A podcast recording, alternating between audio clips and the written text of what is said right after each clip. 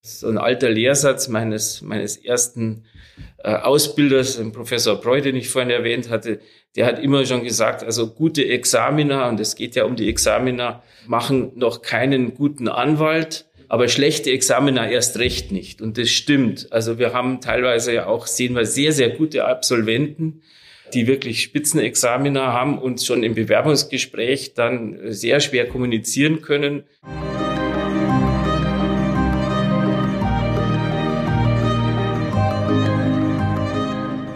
Digitalisierung, Klimawandel und Globalisierung verändern unsere Welt. Mitarbeitende, Führungskräfte und Organisationen müssen lernen, damit umzugehen. Im Lernmar Podcast sprechen wir dazu mit Unternehmerinnen, Geschäftspartnern und anderen klugen Köpfen.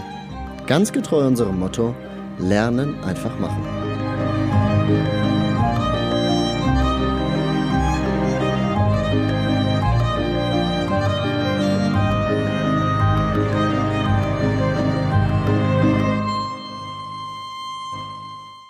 Hallo und herzlich willkommen zu einer neuen Episode des Lernmar Podcasts. Mein Name ist Alexander Nusselt und ich bin heute zu Gast in der Wirtschaftskanzlei Annike Siebet-Dabelstein, um mit dem Partner Dr. Ostler darüber zu sprechen, wie Juristen von und miteinander lernen und was es heutzutage braucht, um auch in Zukunft ein attraktiver Arbeitgeber zu sein.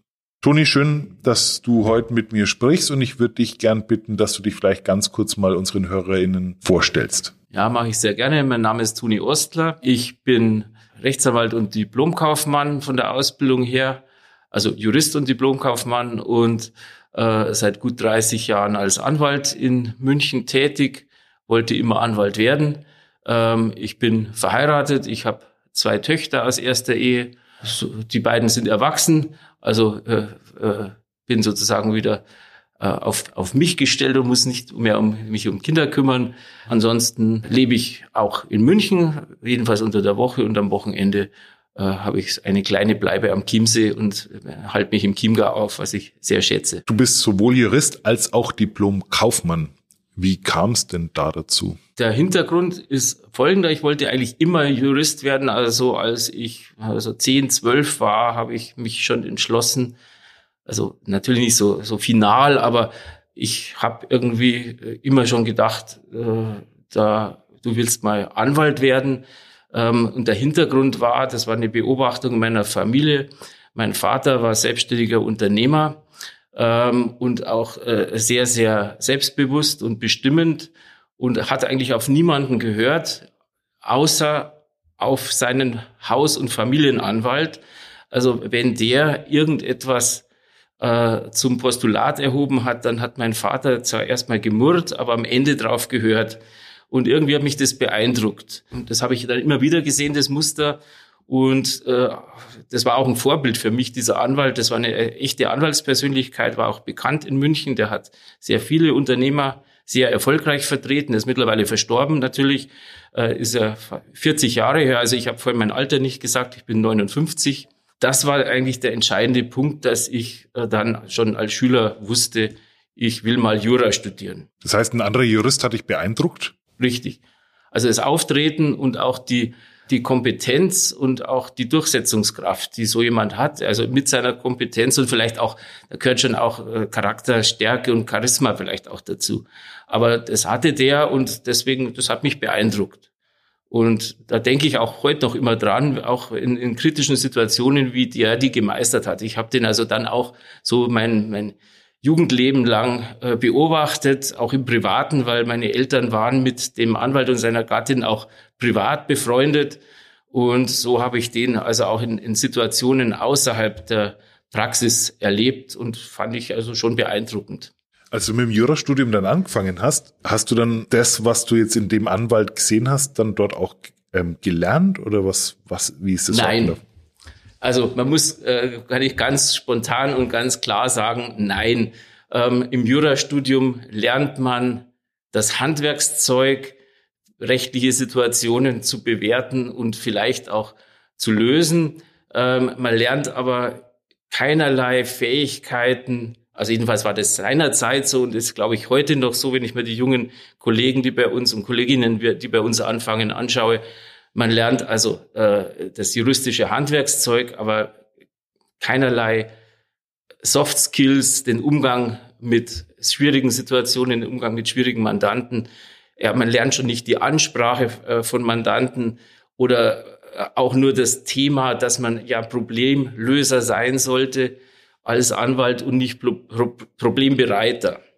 Also das schöne Beispiel ist immer, wir haben, ich habe einen jungen Kollegen erlebt, das war so ein ganz extremer Fall, ähm, der eben bei dem ersten Beratungsgespräch äh, mit dabei war. Man, die Situation ist also die, dass ein Klient einen Termin vereinbart und dann eben kommt äh, in die Kanzlei und dann mit seinem Problem und den Unterlagen, die er dazu hat, äh, äh, eben herausrückt und man weiß oft gar nicht, was das Problem ist im Ex-ante. Und der junge Kollege hat also dem Mandanten immer noch gesagt, ja, um Gottes Willen, ja, um Gottes Willen, auch das noch und das Problem haben Sie noch. Und da brauchen sie, also er sagte dann wirklich, da brauchen sie aber mal wirklich einen sehr guten Anwalt. Und wir saßen da und ich habe den dann auch angeschaut und der, der hat dann ein Gutachten gefertigt für den Mandanten. Also das habe ich da nicht rausgegeben, aber der hat dem Mandanten, der ein Problem hatte, 30 weitere aufgezeigt. Und das ist natürlich relativ schwierig. Und wir haben immer noch so junge Kollegen, die kommen und machen alles noch komplizierter, anstatt einen Weg aufzuzeigen, wie man aus der Situation rauskommt und das Problem, das Problem löst und nicht noch 20 weitere generiert. Du hast ja auch einen Diplomkaufmann gemacht. Jetzt hast du es dort dann gelernt, ähm, wie man an Probleme anders herangeht? Das Betriebswirtschaftslehre-Studium ist ein komplett anderes Studium wie die Juristerei. Muss man sagen, das ist äh, weit mehr Spieltheorie, weit mehr, ja, auch äh, komplexe Situationen äh, lösen, vor allem äh, Marketing beispielsweise, fand ich ganz interessant. Ich habe den Diplomkaufmann aber tatsächlich nicht deshalb gemacht, das habe ich, das sage ich jetzt in der Retrospektive, dass ich es so erlebt habe, sondern ich habe den Diplomkaufmann gemacht aus zwei äh, Antriebsgründen heraus. Der erste Antrieb war der, dass mein Vater, den ich vorhin ja schon mal erwähnt hatte, seinem Anwalt, der eine Respektsperson für ihn war, immer gesagt hat, wenn es um Zahlen, um Bilanzen und dergleichen ging, davon hätte der Anwalt ja keine Ahnung und hat dann wieder für sich das Wissen beansprucht. Und ich dachte mir, das ist eigentlich blöd. Äh, das Argument will ich mal künftig nicht mehr hören und äh, ich will Bilanzen lesen können, ich will von Betriebswirtschaft eine Ahnung haben.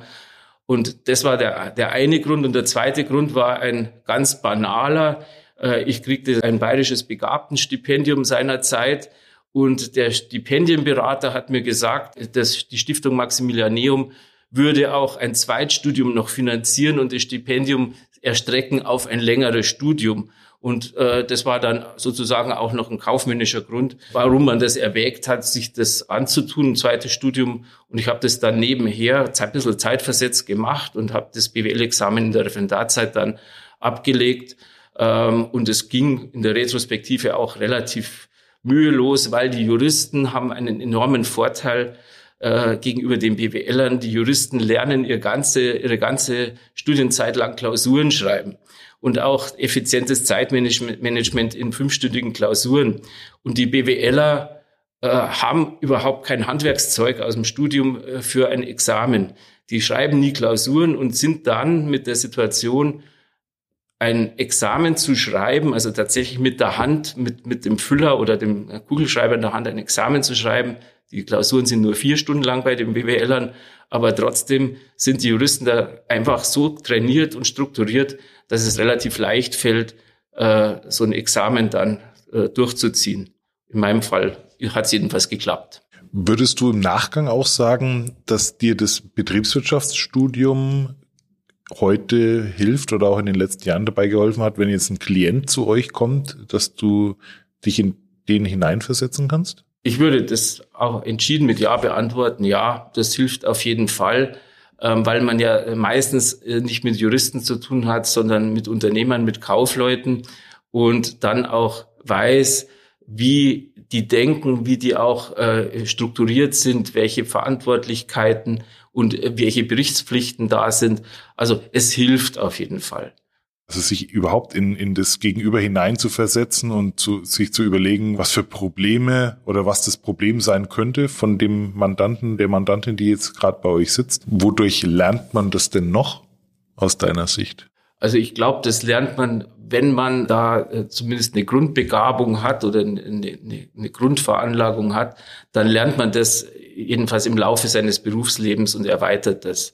Ähm, also im Studium ist es tatsächlich bei mir kein Thema gewesen und wie ich auch vorhin schon sagte, ich denke nicht, dass der äh, universitär äh, die Ausbildung Wert drauf legt, aber es ist ganz entscheidend, dass man eben auch herausarbeiten kann oder überhaupt erstmal ermitteln kann, welche Ziele ein Unternehmen oder auch ein Privatmandant verfolgt. Die sind oft gar nicht mal so einfach zu ermitteln. Das sind äh, gerade bei Familienkonstellationen, wenn es um Unternehmensnachfolge geht, äh, da werden oft äh, jahrzehntealte Konflikte aufgearbeitet, die man erstmal rausarbeiten muss. Und dann merkt man erst, es geht gar nicht hier um den größten Gesellschaftsanteil, sondern womöglich äh, nur ein missliebiges Familienmitglied rauszudrängen äh, und, und, und. Also äh, eine äh, Motivationslage oder, oder ein, ein, ein Ziel, das man prima vista so gar nicht äh, erwartet hätte. Ist genauso in, in, in, in komplexen Prozesssituationen kann sich auch herausstellen, dass, dass äh, man äh, vielleicht mit einer Lösung am Ende durchkommt, an die man anfangs gar nicht gedacht hätte, beispielsweise bei Patentverletzungsprozessen, dass man dann irgendwie eine kostenlose Lizenz gibt am Ende und sich dann äh, tatsächlich wirtschaftlich beiderseits einen Gefallen damit tut. Das heißt, das, wovon du jetzt sprichst, ist auch Erfahrung, also die du im Laufe der Jahre gesammelt hast, durch ja durch, durch die Verfahren, durch die Begleitungen, durch die Prozesse, in denen du mitgearbeitet hast, gab es Momente, wo es mal auch schief ging? Also wo, wo es mal nicht so funktioniert hat für dich, wie, wie du jetzt gedacht hast, weil du was noch nicht gesehen hattest oder noch nicht kanntest oder konntest? Also die, die gab es bestimmt. Das sind natürlich die Momente, die man dann wahrscheinlich auch so in der Retrospektive äh, nicht als erstes erinnert, sondern immer äh, nur die, die positiveren Momente. Die gab es bestimmt und gibt es wahrscheinlich auch künftig noch. Da muss man, muss man ehrlich sein, das gibt es ganz bestimmt. Aber ich denke schon, dass mit einer mit Lauf, mit steigender Berufserfahrung und vor allem auch mit dem Austausch mit anderen Kollegen in einer Anwaltskanzlei, also einen offenen Austausch mit Kollegen, vor allem mit, mit älteren Kollegen. Das hat mir also immer sehr, sehr geholfen und da kommt man auch sehr viel weiter, also wenn man nicht vor sich hingrübelt, sondern wirklich äh, in, in einem Team äh, versucht, äh, da äh, mehrere Sichtweisen auf ein Thema abzuklopfen und dann den besten Weg einzuschlagen. Also da hat mir sehr geholfen. Ich habe mich entschieden, dann in einer Kanzlei anzufangen nach dem Studium, wo ich mit dem Seniorpartner sehr, sehr gut konnte, also auch eine sehr gute Beziehung hatte und sehr offene, äh, sehr offenen Austausch. Und der hat mir sehr, sehr viel beigebracht. Also das war tatsächlich so, dass ich da auch mir viel abgeschaut habe und davon heute noch profitiere und auch heute noch drüber nachdenke, wie der Kollege damals vielleicht damit umgegangen wäre und mich an Situationen zurückerinnere. Also das war ganz prägend, die ersten sieben Jahre meines Berufslebens. Danach ist der äh, Professor Preu, hieß er, ist leider verstorben. Ähm, äh, und das war jedenfalls sieben Jahre, wo ich sehr, sehr viel gelernt habe von dem Ausbilder.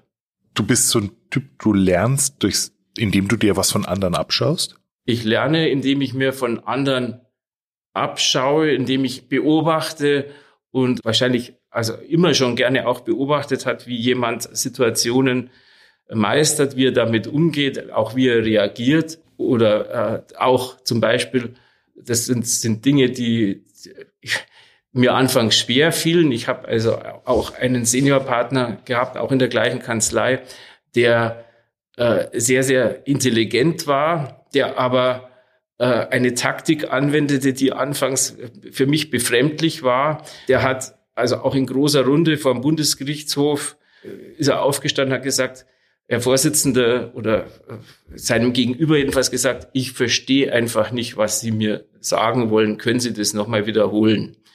Ähm, er hat es aber genau verstanden gehabt. Aber das ist eine, eine Taktik, die ich mittlerweile auch ganz gern anwende, um einfach dem Gegenüber auch durch die Erklärung dessen, was eigentlich dann zum falschen äh, Ergebnis führt, um das vorführen zu lassen. Aber das habe ich das war eine Taktik, die mir unbekannt war, weil man ja eigentlich ungern in großer Runde zugibt und es auch so gelernt bekam, dass man irgendwas nicht versteht. Aber es ist ein taktisches Mittel, um die Sache noch mehr aufrollen zu können. Wie würdest du das beschreiben? Wie lebt ihr das bei euch in der Kanzlei? Also äh, die Corona-Zeit ist tatsächlich eine Phase, die wir hoffentlich wieder überwinden werden, weil da ist der Austausch einfach zu kurz gekommen. Das ist aber, glaube ich, gilt allgemein, äh, nicht nur für Kanzleien.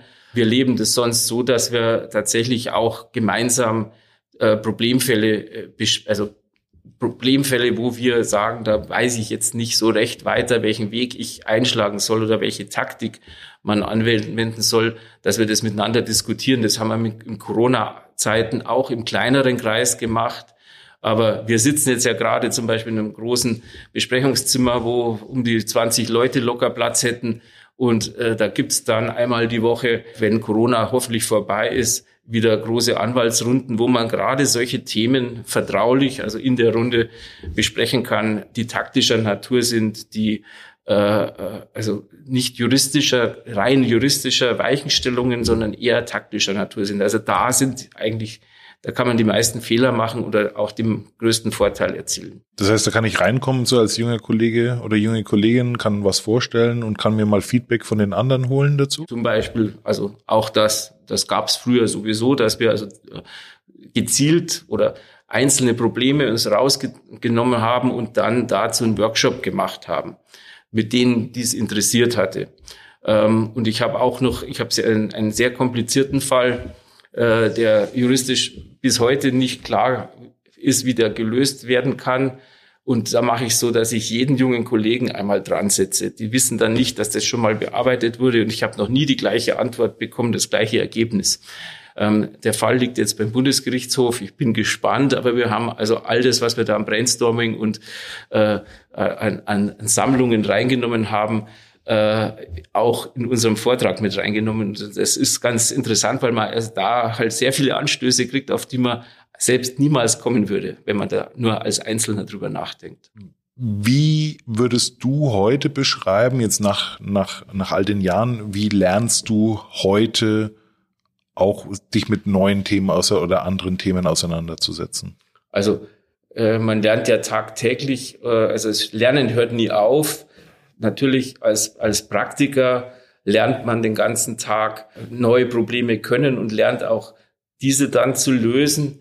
Ähm, wenn, wenn es jetzt um reine, wenn die Frage auf Wissensvermittlung abzielt, also Fortbildung und dergleichen, dann ist es im Moment eben auch pandemiebedingt ein äh, für mich ziemlich frustrierende Erfahrung, nämlich die Lernerfahrung durch Frontbeschallung über den Computer, also diese sogenannten Hybrid- oder, oder Online-Seminare, die eben eine sehr einseitige und wenig gruppendynamische Veranstaltung sind.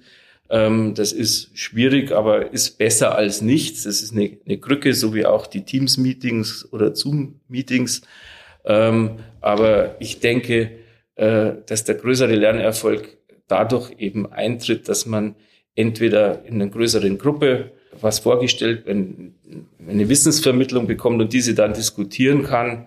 Ansonsten bin ich schon der Typ, der eher dann äh, visuell ist und, und, und auch lesen und mitschreiben muss. Aber das ist, glaube ich, typbedingt. Also ich bin der, der gerne schreibt und wenn er was geschrieben hat, zum Beispiel bei Namen, habe ich festgestellt, ich kann, bin sehr schlecht mit Namen.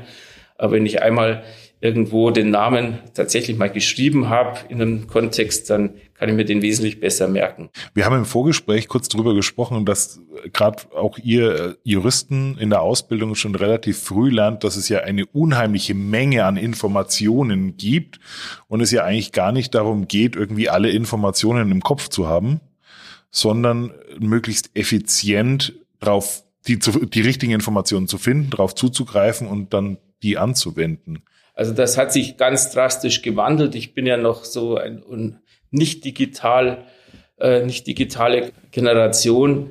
Ähm, also wir haben tatsächlich noch, äh, als ich studierte, das war, äh, ich habe 1981 mit dem Jurastudium angefangen, äh, war das Internet noch nicht geboren.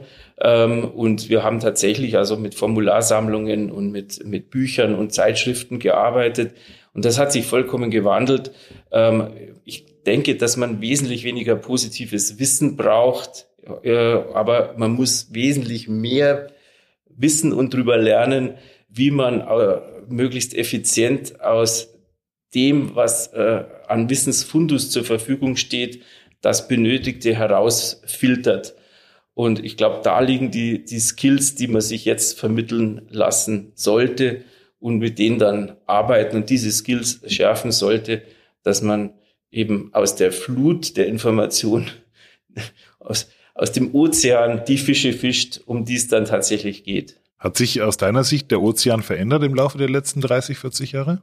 Der Ozean ist wesentlich größer geworden natürlich. Also äh, der Ozean der ist überschwemmt mit, äh, mit ist ein blödes Bild. Also jedenfalls ist, sind in, dem, in der Menge des Wassers unwahrscheinlich viele Fische dazugekommen. Und man muss eben die identifizieren, auf die es für die jeweilige Problemstellung ankommt und wie man diese findet. Ich versuche mir das gerade so vorzustellen. Ich meine, wenn ich jetzt vor dieser Menge an Fischen stehe und versuche irgendwie herauszufinden, was könnte denn davon jetzt wirklich in dem Moment relevant sein? Aber wie, wie, wie geht man da vor? Eignet man sich da was an mit der Zeit? Also man muss schon wissen, welche Fischgattungen es gibt und dergleichen. Also das ist, das meine ich, das ist das Wissen, man braucht ein Basiswissen. Aber äh, das wesentlich Wichtigere ist, dann mit diesem Basiswissen aus der Wissens, aus der, aus der Wissensmenge das herauszufiltern, was dann konkret benötigt wird. Und das sieht man ja ganz oft, dass dann also schon die juristische Ausbildung, sieht man also in der tagtäglichen Praxis eigentlich, dass eben auch Mandanten zu einem kommen, die sich vorher im Internet gemeint haben, schlau machen zu müssen. Ähm, und das ist halt meistens führt das dann auf dem Holzweg, weil sie eben die grundlegenden Weichenstellungen oder die gedanklichen äh, äh, Strukturen in der Juristerei nicht kennen. Das ist aber auch so, wenn wenn ich ein Wehwehchen habe und dann google, dann habe ich wahrscheinlich auch die vollkommen falsche Diagnose, geht man dann auch lieber zum, zum Hausarzt und, und lässt sich erstmal von dem sagen, in welcher Kategorie man googeln soll. Wenn ich natürlich schon weiß, was rauskommen soll, ne, dann weiß ich ja, nach was ich suchen muss. Ja. Wenn du jetzt mal so die jüngeren Kolleginnen und Kollegen heute so anschaust, was würdest du denn sagen, was ist denn heutzutage unheimlich wichtig, was die mitbringen müssen, wenn sie zum Beispiel bei euch anfangen? Also ich würde sagen, es ist vor allem mal die Kommunikation beziehungsweise die Fähigkeit zu kommunizieren ist ganz wichtig. Da sehen wir bisweilen schon Defizite, also sich mitzuteilen, mitteilen zu können und das auch mit einer gewissen Empathie. Also das ist ganz wichtig und natürlich setzt man voraus, dass jemand das juristische Handwerkszeug nachgewiesenermaßen erlernt hat und gut erlernt hat. Deswegen äh, versuchen wir auch äh, nur sehr, sehr gute Absolventen zu gewinnen. Da haben wir eben unsere Erwartungen. Also das ist so mal ein Muss.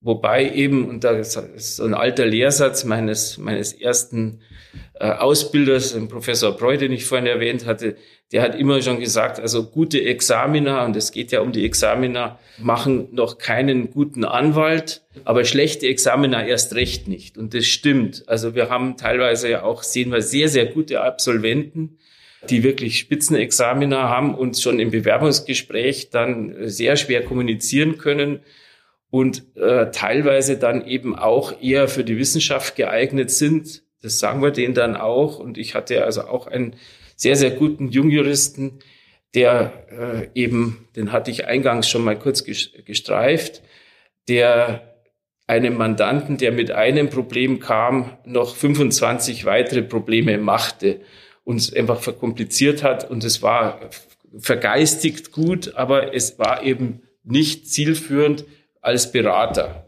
Und der Berater, der will nicht, der soll eben keine Probleme bereiten, sondern soll sie möglichst so lösen, dass der Mandant keine mehr hat. Also so verstehen wir uns jedenfalls und das gelingt ja auch ganz gut. Sonst würde man ja keine Mandanten mehr haben. Wie findet ihr eigentlich Nachwuchs? Ja, äh, das ist eine sehr gute Frage.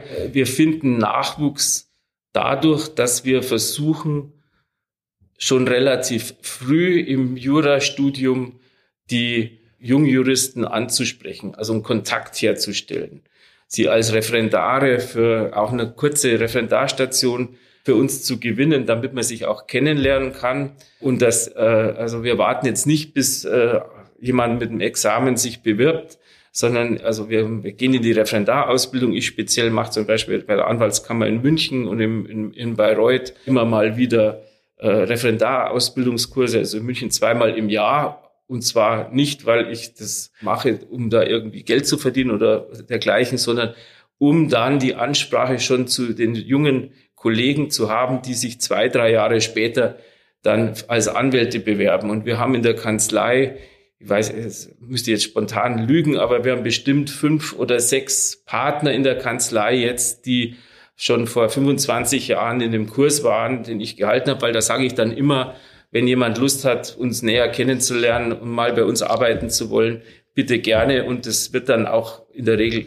äh, führt es zu Erfolg, dass wir dann ein, zwei aus so einem Kurs dann bei uns anfangen. Ich habe eine Kollegin, die äh, jetzt auch seit 16 Jahren bei, bei mir im Team Anwältin ist, die war auch seinerzeit in dem Kurs. Da müssen nämlich alle Referendare hin. Das ist also eine Pflichtveranstaltung der, äh, in der Ausbildung der Referendare. Also da hat man relativ schnell äh, ein, ein Forum, in dem man dann sich persönlich bekannt machen kann. Und das ist, das ist eigentlich für uns, fürs Recruiting sehr, sehr gut. Das ist nicht die einzige Quelle. Natürlich gehen wir zu Messen. Es gibt Bewerbermessen, die Juracon und dergleichen, weil das ist kein Geheimnis. Der Kampf, es ist ein Kampf, der Kampf um gute, junge Berufseinsteiger äh, ist einer, der einfach nicht nur über Gehälter ausgetragen wird. Das ist, das ist kein großes Merkmal mehr, weil alle in etwa gleich zahlen, sondern es wird auch viel aus dem Bauch dann entschieden, wo geht man als junger Berufsanfänger hin. Ist übrigens auch ein Grund,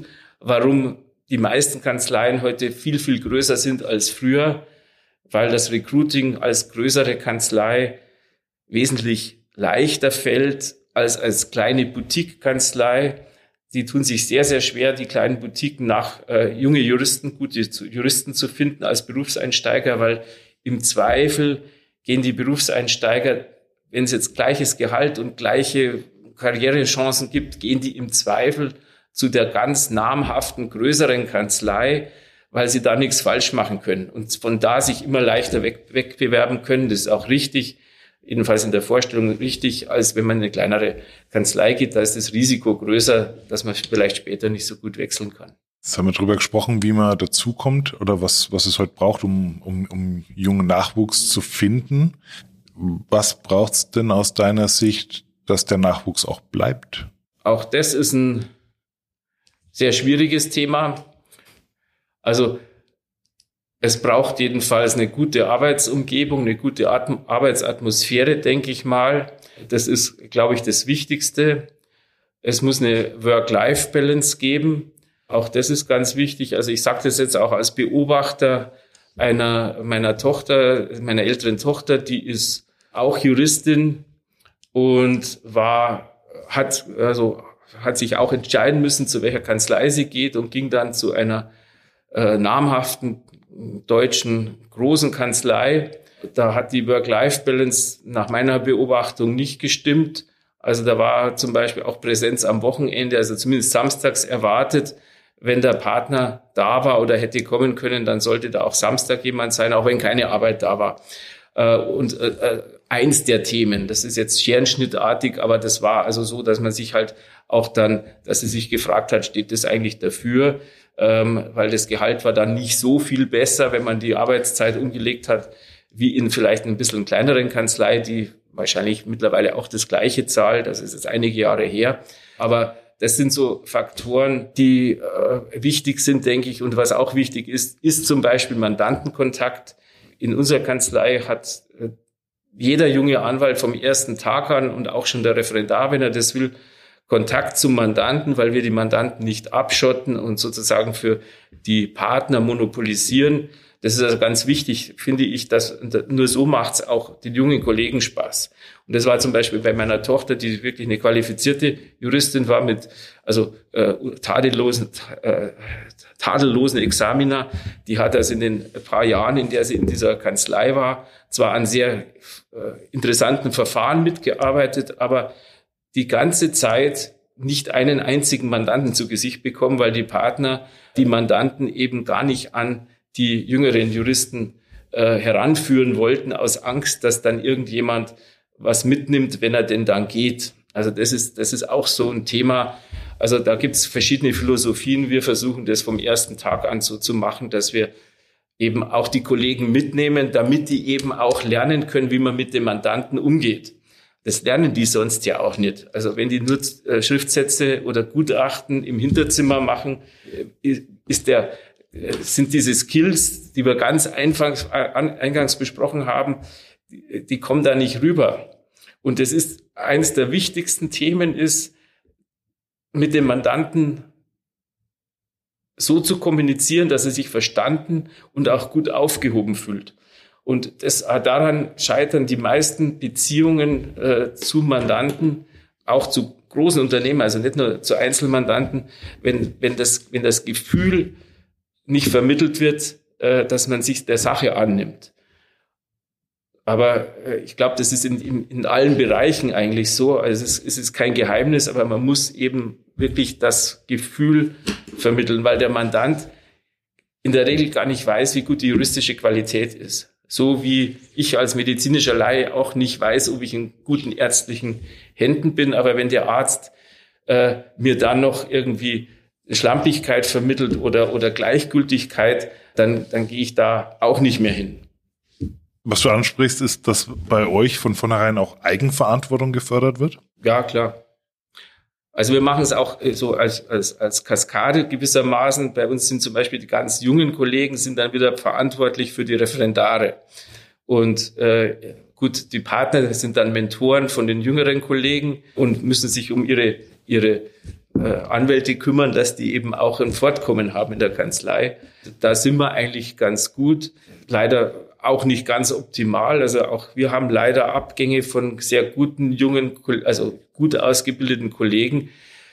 Manchmal sieht man sich im Leben auch wieder. Das ist jetzt nicht unbedingt dass äh, die Kanzlei, von denen dann der Anwalt, der fünf, sechs Jahre Berufserfahrung hat, äh, zwangs, zwangsläufig schlecht sein muss, sondern oft ist es auch die Verlockung, noch mal im Leben was anderes zu sehen. Also ich habe das auch selbst so gemacht. Ich habe mit 40 die Kanzlei gewechselt, weil ich irgendwie das Gefühl hatte, dass diese Boutique, in der ich damals war, da war der Senior dann verstorben, dass diese Boutique eben hm, sehr, sich sehr schwer tun würde, äh, junge Kollegen zu finden, qualifizierte Kollegen zu finden. Es war dann ja auch so. Und ich habe dann auch mir gedacht, ich muss dann was anderes machen, weil was anderes anschauen, eine andere Kanzlei anschauen. Also das ist so ein Motiv, das, das das ich auch bei den Kollegen sehe. Und das ist übrigens auch ein weltweites Motiv für Wechsel. Das ist nicht nur das Geld, sondern einfach auch mal was anderes sehen zu wollen. Es kann es nicht sozusagen sein, dass man irgendwie äh, gerade so in der Midlife-Kreis, äh, Ende 30, äh, sieht man das dann ziemlich häufig, dass dann die Kollegen nochmal wechseln, weil sie sagen, ja, ich möchte mal eine andere Kanzlei sehen, mal eine andere Kultur sehen. Das ist also durchaus zu hören. Ich war letzte Woche, das wollte ich sagen, ich war letzte Woche auf einer Anwaltstagung in Kanada und da war auch ein ganzer Tag dem Thema gewidmet, wie hält man denn die jungen Kollegen? Also die Kanadier und die Amerikaner haben genau das gleiche Problem. Wie finde ich die guten jungen Leute und äh, wie halte ich sie dann?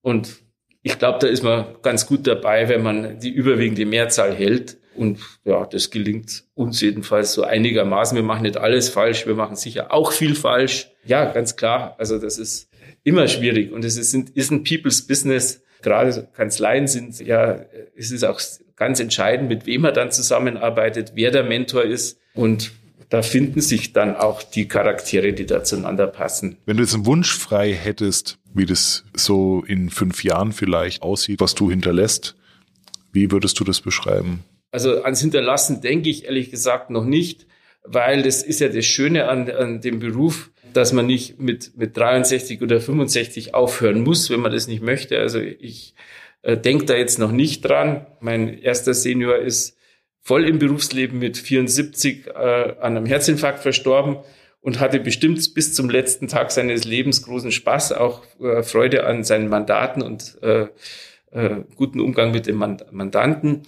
Also von daher, also ich denke jetzt nicht an mein Heritage, aber ich, ich denke dran, also was mir, was mir wirklich Freude macht, ist, wenn wir äh, die jungen Kollegen an die Mandate so heranführen, dass die das selbstständig dann übernehmen und da selber laufen und sozusagen eine breite Basis bilden, weil das ist eigentlich das Schönste, wenn die Mandanten dann auch nicht mit einem selber zufrieden sind, sondern mit den jungen Kollegen. Das ist also, das ist schon auch ein Thema, da muss man lassen können. Das habe ich aber schon die letzten 20 Jahre gelernt, dass das eigentlich ganz gut ist, dass man das abgibt und dass, dass da alle was davon haben. Ähm, aber stimmt, also anfangs äh, oder so ganz zu Beginn mag man immer seine Mandanten, die man meint, das sind ja, die hängen ja nur an einem, weil man selbst so fantastisch ist, dass man die nicht abgeben mag. Und ich habe also auch gelernt, dass man nicht selber so fantastisch ist, sondern dass die äh, jüngeren äh, Kolleginnen und Kollegen äh, durchaus akzeptiert werden, so wie man selber auch mal akzeptiert wurde. Und das ist eigentlich das Schöne, dass die dann selber laufen und der Mandant zu denen Vertrauen gefasst hat. Und das gibt man denen dann auch weiter. Und wir haben auch einen wunderbaren Senior jetzt. In, also sowas braucht es immer so Vorbilder. Also wir, mein, mein jetziger Senior, ich habe gar nicht gesagt, in welcher Kanzlei ich arbeite, also der ist schon im Ruhestand, aber war eine Anwaltspersönlichkeit, ähnlich wie der äh, Anwalt meines Vaters. Der ist jetzt 85, glaube ich, oder 86, ist aber immer noch sehr, sehr anerkannt und auch, auch fit und hat noch so eine Grand Seigneur-Funktion. Und wenn ich ein großes Problem habe, dann rufe ich den an und frage den auch, wie würdest denn du das jetzt machen? Also das ist tatsächlich schön, wenn man so jemand hat. Und das, das wünsche ich mir eigentlich auch, dass es mir mal so geht, dass ich in 15 Jahren, wenn ich vielleicht mal Mitte 70 irgendwo in Italien sitze, dass ich dann ab und zu noch angerufen werde. Lieber Toni, das wünsche ich dir, dass das eintritt. Vielen Dank für das nette Gespräch. Ich danke auch. Ich würde mich freuen, wenn wir mal in anderer Runde uns wieder zu irgendwelchen zeitpolitischen Themen unterhalten könnten. Danke dir. Schön, dass ihr heute mit uns etwas Neues gelernt habt. Wenn es euch gefallen hat, dann folgt uns einfach auf Spotify, Apple Podcasts oder wo auch immer ihr gerne Podcasts hört. Mehr Infos gibt's unter www.lernmar.de. Wir freuen uns.